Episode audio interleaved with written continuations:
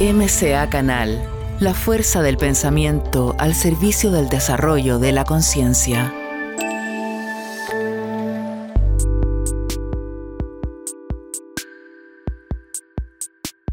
El paso adelante es que había que lanzar un mensaje nuevo de no sometimiento, de no fanatismo, y Jesús viene a eso, a romper estructuras. Y decía, Moisés Elías dijeron esto, mas yo os digo, ese más yo os digo, hasta aquí estaba bien, pero a partir de aquí ya no es así. Es así más esto. El poder está en nosotros y ahí es donde empieza Jesús a hacer las enseñanzas. En ese corte, saltando ya con el tema de Moisés, entramos en Jesús porque también quiero combinar la enseñanza de señas con el, el por qué estuvo aquí el maestro. Y aquí nos encontramos con un gran problema, en el que toda la información que sabemos de Jesús, el 90% no, es, no es verdadera, está transformada. Jesús no vino aquí ni a ser el Mesías, ni a crear ninguna religión. Vino aquí a mostrar lo que es el paso de un ser humano inconsciente a un ser humano consciente, a un ser humano crístico, y para que el ser humano sea crístico, tenemos que ir desde lo que llaman los alquimistas, desde el plomo al oro. La piedra filosofal somos nosotros. No es ninguna piedra, somos nosotros. Y somos plomo cuando somos inconscientes. La ignorancia es el plomo. Y el, el oro es la sabiduría. Entonces yo como piedra filosofal tengo que ir del plomo, del carbón al diamante, del plomo al oro, siendo un ser crístico, cristalino, es decir, soltando mi opacidad y empezando a mostrar mm, toda eh, mi eh, parte cristalina. ¿Cómo lo hago esto? Solamente se puede hacer con conciencia y con sabiduría. ¿Y qué pasa cuando me encuentro en una sociedad que está totalmente abocada al ritual, al esoterismo, a las creencias, tengo que romper eso. ¿Pero cómo lo, cómo lo rompo? ¿Luchando? No, porque soy un maestro. Hablamos de Jesús. Con sabiduría, con mostrarlo en mí, lo que ellos tienen que ver, tengo que ser un espejo de ellos. Por lo tanto, ¿qué les dice? Les da dos lecciones importantes que son totalmente senias, y luego hablaremos de Jesús, cómo llega a ser el maestro esenio, pero les da dos lecciones importantes que no son frases. Lo ponen después con frases para interpretarlas, pero son profundas para llegar del plomo al oro. Y les dice, así los últimos serán los primeros y los primeros los últimos. Y tú dices, ¿y eso a qué viene? ¿A qué viene esa frase? ¿Que se bebió más vino de la cuenta el día de, de la cena, del cenáculo? ¿O es que estaba diciendo algo entre líneas para el círculo externo y el círculo interno tenía muy claro lo que estaba diciendo. Le estaba diciendo una enseñanza brutal. estaba diciendo, vamos a ver, yo soy un maestro, pero para ser maestro he tenido que ser antes aprendiz. Por lo tanto, los seres que ahora están humillando, matando, negando a Dios, estos seres serán grandes maestros, pero son los últimos en llegar tienen pocas encarnaciones, con lo cual tienen que experimentar y vivirlas. Pero estos últimos, estos que ahora están negando todo, serán grandes maestros cuando hagan todo su proceso de encarnación, de reencarnación, hasta llegar a la ascensión. La primera parte de la frase ya está entendida, supongo. Pero ¿y la otra? Los primeros serán los últimos. ¿Es que los primeros cuando llegan arriba se olvidan de todo y vuelven otra vez a empezar? No. En tercera dimensión, desde donde estamos, hay 12 niveles de frecuencia. 3.1, 3.2, 3.3. Hay gente que está en 3.3 y no le expliques nada porque está en contra de todo lo que no se ve y se toca. Pero hay gente que está en 3.12. están siendo maestros. Estos que estaban en 3.12 ya han estado en 3.3, 3.1, 3.0. Pero ¿qué pasa cuando un maestro, y esto es la enseñanza de Jesús, que muestra la reencarnación, la resurrección y la ascensión. ¿Qué pasa cuando un maestro dice, vale, ya no voy a encarnar más, porque en tercera dimensión ya está todo. Voy a quinta. Eh, eres el último de quinta. Acabas de llegar. Eres el primero en tercera, pero eres el último de quinta. Y ahora hay que hacer todo el proceso otra vez para llegar a ser el primero de quinta, con lo cual los últimos de tercera serán los primeros, los primeros de tercera serán los últimos de quinta. Es decir, esto es la evolución. Y esto lo que hace es trabajar la humildad y la empatía. Esta enseñanza era brutal, pero también se escondió, no se explicó, no interesaba esa explicación. La siguiente, la otra, que también es brutal, es todo lo que yo hago. Y leo textualmente, en verdad, en verdad os digo, dos veces en verdad, en verdad, en verdad os digo, que el que cree en mí, las obras que yo hago, él las hará también, y aún mayores que éstas hará, porque yo soy el Padre, yo voy al Padre. Y todo lo que pidáis en mi nombre, lo haré para que el Padre sea glorificado en el Hijo. No estaba diciendo que en su nombre, está hablando del Cristo interno, del Cristo que está en cada uno de nosotros. No estaba hablando de Jesucristo, estaba hablando del Cristo. Cuando Él activa al Cristo, Él es el que está en conexión total con el Padre. Entonces, cuando Él dice, todo lo que yo hago tú lo harás y más, es la enseñanza del árbol y la semilla. Es decir, yo delante de Jesús soy una semilla y tengo dos opciones. Adorar al árbol y decir, oye árbol, qué bueno que eres, o entender que dentro de mí está el mismo árbol que estoy viendo, pero está en fase embrionaria. Soy una semilla por desplegar.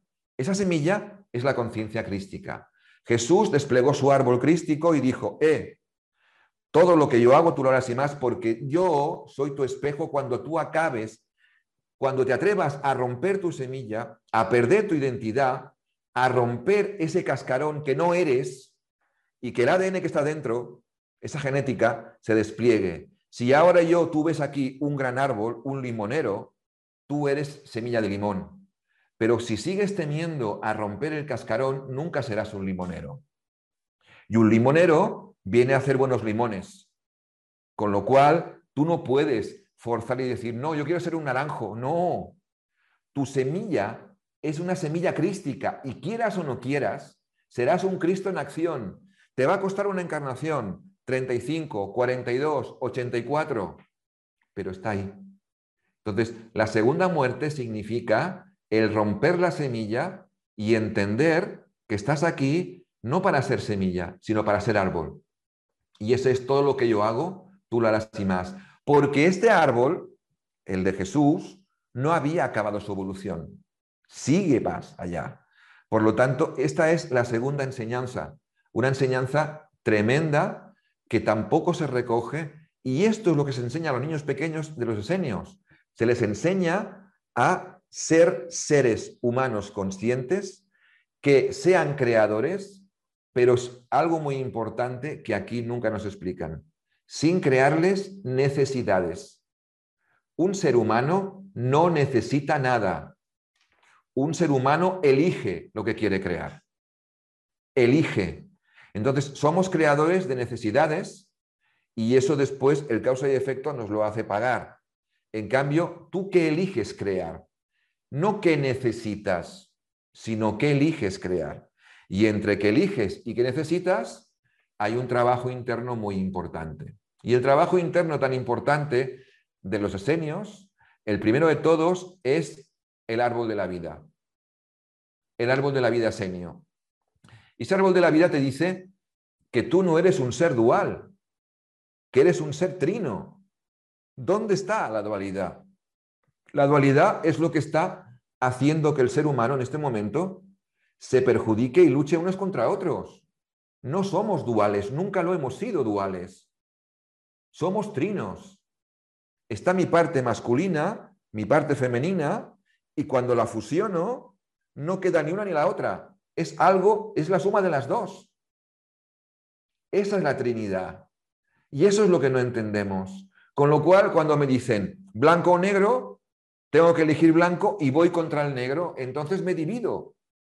Entonces, la ley del uno que proclamó Tot, Akenatón, Jesús, es esa, la fusión, el equilibrio de las polaridades.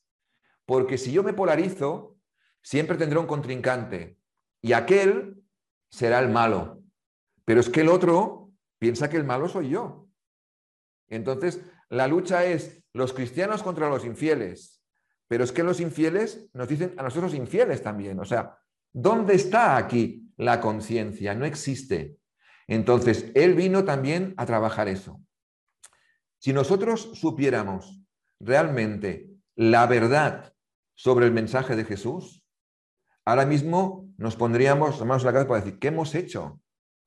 Hay un apóstol, un apóstol que eh, escribió un testamento con 100 años, Juan el Amado, Juan Cebedeo, que pidió perdón a las eh, generaciones posteriores por el gran engaño que habían realizado ellos cuando Jesús se marchó.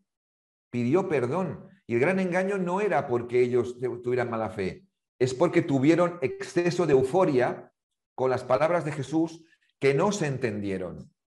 Y al, acabar Jesús sus días, dijeron que Jesús había dicho que volvería para, para instaurar el reino de los cielos. Y eso no fue así. No fueron sus palabras estas. Entonces, evidentemente, esa euforia colectiva que hubo era porque no había conciencia, porque no había conocimiento, porque no había verdad, porque había mucho miedo. Entonces, Jesús vino aquí a mostrarnos tres cosas. Tres. Primero, que la muerte no existe. Segundo, que esa muerte que no existe y que es eh, la reencarnación, es para que lleguemos a lograr nuestra resurrección. Y tercero, para mostrarnos la ascensión. Y Él nos mostró las tres cosas. En ese momento, como no pensamos que eso era un mensaje, empezamos a adorar a un ser que no tenía nada que ver con lo que él había dicho. Adorar algo externo, es decir, a, a crear una religión, unas creencias, unos rituales, donde Jesús nunca dejó ningún ritual, ninguno. Segundo, no dejó nada escrito, porque dijo que la palabra escrita estaba muerta. ¿Por qué? Por algo muy sencillo.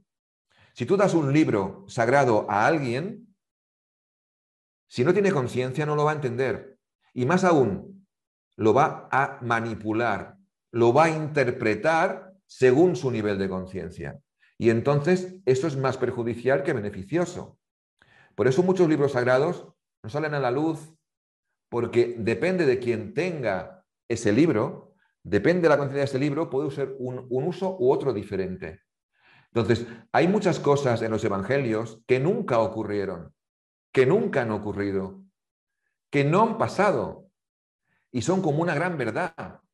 Y cuando estás intentando volver a esa esencia y retomar, esa gran verdad, que es una mentira hecha verdad, es tan fuerte que la verdad no se acepta.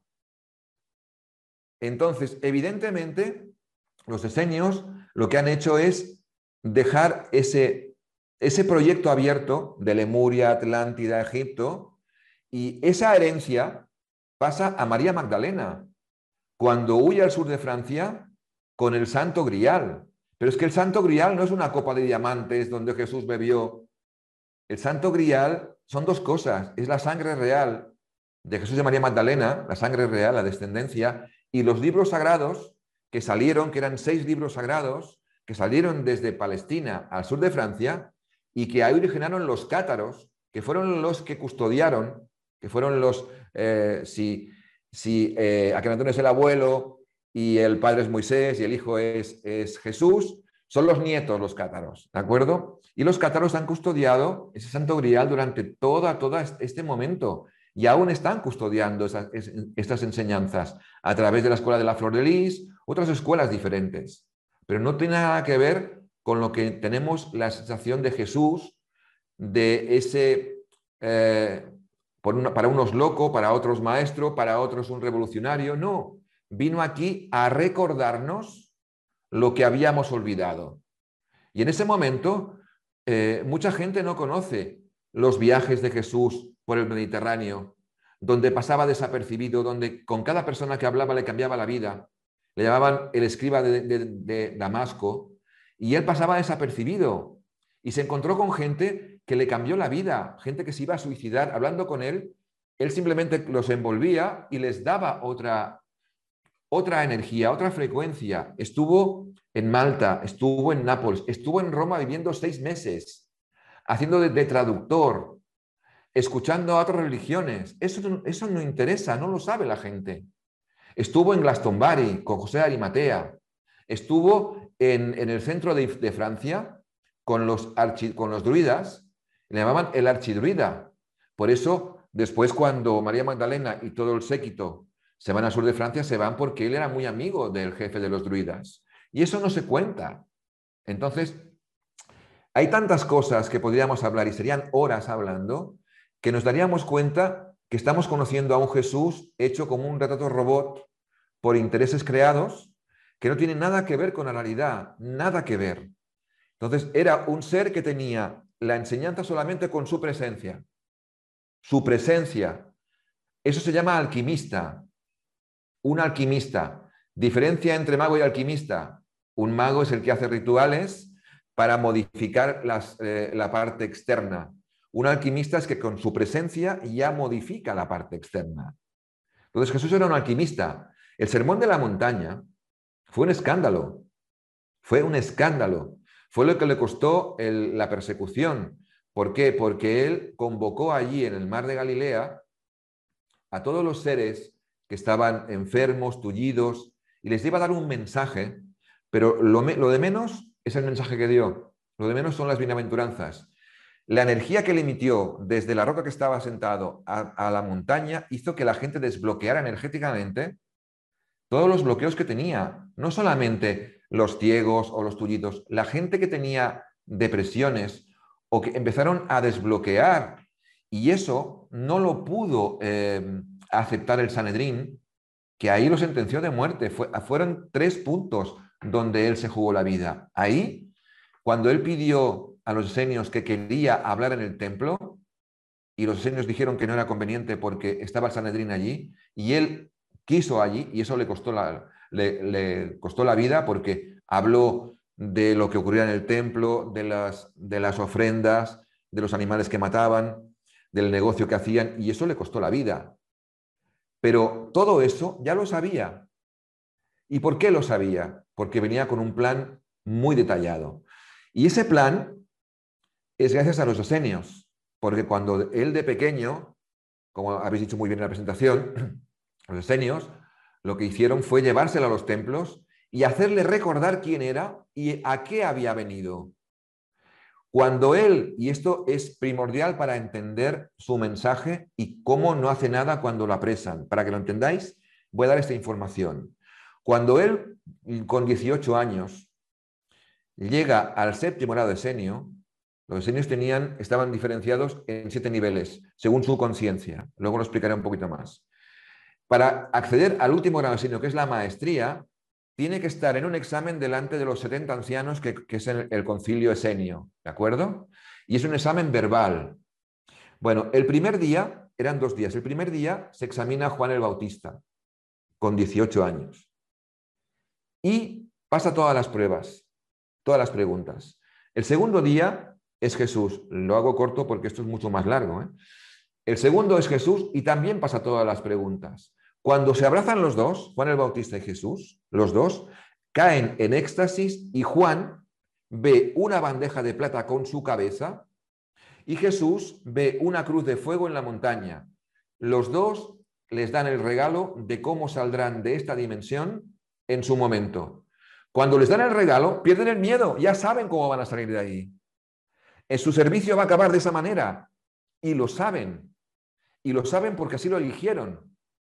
De todas maneras, eso, cuando eh, Jesús hace el discurso en el templo, que se carga a toda la religión y se escapa y colocan un doble de Jesús para que lo atrapen, y ese doble de Jesús luego se dan cuenta que no es, por eso luego tiene que Judas darle un beso a Jesús porque ya, ya le habían colocado un doble que no era, en Getsemaní en Getsemaní, el momento antes de que lleguen eh, apresarlo, se le aparece el arcángel Gabriel, que es el que estuvo anunciando a María y a José, y era el custodio de Jesús, le llamaba el comandante a Jesús, a Gabriel, le dice, aquí has llegado, hasta aquí has llegado, puedes, si quieres, si lo eliges, puedes evitar la cruz, como le pasó a Enoch, que no murió. Puedes evitar la cruz, porque el trabajo está hecho. Lo que has hecho traspasará siglos, milenios, ya está. Y dice él no. Y esto se me pone el vello de punta siempre que lo explico. ¿eh? No. Yo sé cómo tengo que salir de este mundo, pero ya que me dices que puedo evitarlo, voy a seguir con el plan con una condición. No evito la cruz si con ella me llevo parte del karma de la humanidad. Entonces se le concede y cuando Jesús muere, se oscurece el cielo, hay un terremoto. Ese terremoto es porque se lleva karma de la humanidad. Y eso mucha gente no lo sabe porque no interesa. Entonces, las últimas palabras de Jesús que dice, que dice, Padre, Padre, ¿por qué me has abandonado? ¿Vosotros creéis que una persona que sabe que va a morir así, que renuncia a, salvarse de la cruz, en el último momento se arrepiente? No. Las palabras de él fue, Padre, Padre, ¿cómo me has glorificado? Porque había terminado su misión en la tierra. Y estoy dando simplemente pinceladas, porque todo esto, evidentemente, nos podrían llevar horas y horas de, de explicarlo por hilo conductor. Entonces, en cuanto a sus enseñanzas, él lo que enseñó exactamente es la forma, la forma de salir de aquí, la forma de salir de esta dimensión. Es decir, si tienes que salir de aquí, tienes que salir sin karma. ¿Y qué es el karma? Falta de amor. Cuando algo, cuando hay una falta de amor, se crea karma. El karma no es un castigo. El karma es un regalo. Es una oportunidad para transformar lo denso en sutil, lo oscuro en luz. Por lo tanto, si yo nazco aquí y tengo un karma, es una oportunidad que me da la vida de resarcir esto. ¿Cuándo saldré de aquí? Cuando no tenga karma. Cuando entregue mi libre albedrío porque no me hace falta, porque no hay nada que elegir. Elijo el amor. Y como elijo el amor, no tengo nada que elegir. No estoy polarizado. Sé que lo oscuro me permite ver la luz. Y sé que la noche me permite conocer el día. Porque ahora imagínate, si tú estás las 24 horas de día, ¿cómo defines noche? Defínemelo. No puedes. No existe. Si está todo, todo, todo de noche y no hay día, defíneme día. No existe. Para que yo defina día, tiene que haber noche. Por lo tanto, ¿cuándo es el día? Cuando empieza a salir el sol. Por comparación, por contraste, pues esa dualidad me va a llevar a entender que el día y la noche son igualmente de importantes para conocer lo que es el tiempo. Por lo tanto, no puedo descartar nada. Si descarto algo, cuando vuelva a la, siguiente encarnación, tendré que tomar eso para experimentarlo. ¿Entendéis? Si yo ahora, por ejemplo, y pongo un ejemplo para que todo el mundo lo entienda, si ahora, por ejemplo, soy racista y voy contra los negros, e, en, esta actitud naceré negro, pero no como castigo, para experimentar la otra parte, para que yo pueda experimentar con conciencia la otra parte. No es un castigo, es que mi alma necesita para fusionar las polaridades la otra parte, si no, no lo podré hacer. Entonces, desde aquí, el amor es esa manifestación en el que yo soy. Yo soy el que yo soy. Dicho por Moisés, dicho por Jesús, y cuando se habla de yo soy el Cristo, no se está refiriendo a una persona. Es el reconocimiento de un ser que ha llegado a la conciencia crística. Y a partir de ahí está mostrando el Cristo a los demás. ¿Cómo podemos salir de aquí? Con un espejo. Entonces, Jesús fue un espejo. Fue un espejo. Ni peor, ni mejor, ni superior, ni inferior. Un espejo que vino a mostrar la posibilidad de que yo pueda asemejarme a Él. Pero claro, tengo un problema, que en vez de ser o querer ser el Cristo en acción, quiero imitar a Jesús. Y entonces me he visto de blanco, hablo así de esta manera, pero es, es un envase. La imitación es de mediocres, sin conciencia. Somos fotocopias. Entonces, la creatividad viene de creación. Y la creación es la acción de crear por elección. ¿Qué eliges tú? Si eliges esto, después no te quejes, pero ahora cuando estás en la necesidad, ahí sí, necesito ser feliz, necesito esto. No, has entregado tu poder afuera y el poder está dentro. Entonces, el Cristo está en mí. Evidentemente que no está activo, porque si estuviera activo hay muchas cosas que no haríamos. Miedos, etcétera. Pero está en mí. Y como está en mí, yo puedo religarme con Dios o con el Maestro en una sinagoga, en una mezquita, en un templo budista, en un templo egipcio o debajo de un limonero. Da igual, porque va conmigo, porque soy yo mismo. Y ese yo es el que me identifica como ser humano consciente.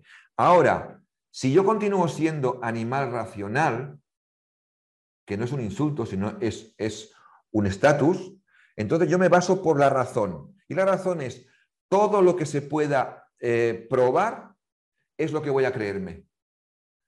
Y lo que no se vea, lo que se pueda probar, no. Entonces, bueno, entonces no crees en el aire, porque el aire no se ve y tú respiras cada día.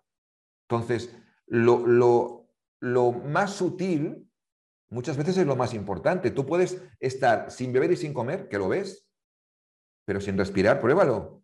No puedes. Entonces, la parte racional a veces nos traiciona. Nos traiciona porque nuestra conciencia, y eso es falta de humildad, dice, ah, si yo no lo veo, no existe. Si yo no lo creo, no existe. Si yo no lo entiendo, no existe. Espérate un momento. Lo que yo ahora entiendo y creo, hace 20 años no lo entendía. Y hay cosas que no entiendo que otras entienden. Por lo tanto, sé humilde y y di, vale, puede ser que sea verdad, puede ser que sea verdad, pero en mi verdad no entra porque en esta conciencia no lo entiendo. Y como no lo entiendo, a lo mejor dentro de un año lo entenderé, pero ahora mismo no entra en mi verdad. Ahora no voy a desprestigiar a esa persona porque a lo mejor está en, un punto más alto que yo, con más conciencia que yo, con más sabiduría que yo, y está diciendo su gran verdad que lo hace más libre a lo mejor. Y ese punto es el que no entendemos. Tenemos que respetar, respetar a todos. Porque ahora imagínate que eh, cualquier persona que esté escuchando vaya atrás 10 años de su vida en una cosa que creía y descubrió que no era verdad.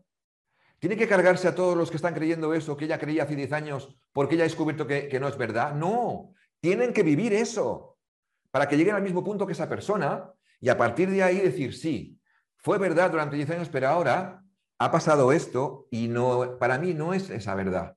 Y respetando todas las verdades.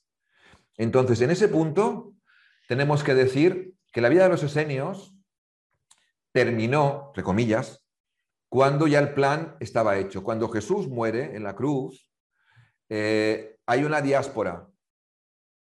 Los esenios continúan estando, pero ya estaba hecho el plan. O sea, el plan era, y con esto, si queréis, acabo para las preguntas. El plan era que la enseñanza que se perdió en Lemuria, en Atlántida, en la comunidad eh, egipcia, azteca, se recordara para cuando llegara la era de Acuario, tuviéramos una referencia de la verdad para llegar a la conciencia crística. Jesús vino a inaugurar la era de Piscis. Las eras duran 2150 años. Eh, Moisés inauguró la de Aries, Jesús la de Piscis y ahora se está inaugurando la era de Acuario. Pero no esperemos a un profeta. Si ella lo dijo, se acabó el tiempo de los profetas. Le toca a la humanidad crecer. La conciencia crística, la segunda llegada de Cristo, no es de un profeta, es colectiva. Es colectiva por un, un efecto dominó. Lo entendimos, nos costaron dos mil años de entenderlo, ¿vale? A nivel humano, dos mil años es mucho. A nivel universal, dos mil años es un cuarto de hora. ¿Entendéis? Entonces, no es mucho tiempo, es mucho tiempo para el humano, pero a nivel galáctico y cósmico, dos mil años no es nada. Entonces, eso ahora hay que aprovecharlo. Hay que aprovecharlo para empezar a quitar el poder, no a la oscuridad, no, a, todo aquel que divide, que separa. A todo lo que divide y separa, no, no va a, favor de la corriente del área de Acuario. Acuario es el cántaro con agua, es la fluidez, es el cambio constante de forma. Si no, Piensa en eso. Un cántaro con agua. Tienes el agua ahí dentro. Bien. Tienes el agua ahí 20 años. Cuando ese cántaro con agua que es redondo lo pones en un cántaro de agua cuadrado, no sale el agua redonda y no se ajusta al cántaro cuadrado. El agua cambia de forma y se adapta al envase. Eso es acuario. Por tanto, todo lo rígido no puede continuar siendo. Lo que hoy es, lo que hoy vale, mañana no nos vale. Y el gran hándicap de la humanidad, y con esto termino, es tirar la casa vieja, tirarla, y cuando la tienes abajo, preguntas, ¿y los planos de la nueva casa? No hay planos. Los planos los tienes que hacer tú día a día de acuerdo a tu nivel de conciencia. Y tirar una casa, tirar una casa sin, sin tener planos, da mucho miedo, da incertidumbre. ¿Y ahora dónde vivo? Eso es lo que tenemos que empezar a romper. Pero si seguimos con el pánico, con el miedo, con las ideas conspiranoicas que hacen más mal que bien, que hacen pánico, el ser humano no va a crecer yendo contra los malos. Porque no hay malos, es ignorancia. El ser humano va a crecer cuando superemos la maldad con conciencia. Esa es la clave. Y eso es lo que tenemos que empezar a trabajar. A proyectarnos en lo que queremos y no en lo que tememos. Y ahí encontraremos las enseñanzas de Jesús de una forma tremenda, tanto de Jesús como de, de Akenatón, como de todos los grandes maestros. Están aquí. No hace falta que venga otro maestro para dirigirnos. Estamos aquí para dirigirnos a nosotros mismos. Si somos capaces de entrar en empatía con el de al lado, sabiendo que esa persona es igual de sagrada su vida que la mía. Y eso es lo que tenemos que vivir. Y nada, y gracias. MCA Canal la fuerza del pensamiento al servicio del desarrollo de la conciencia.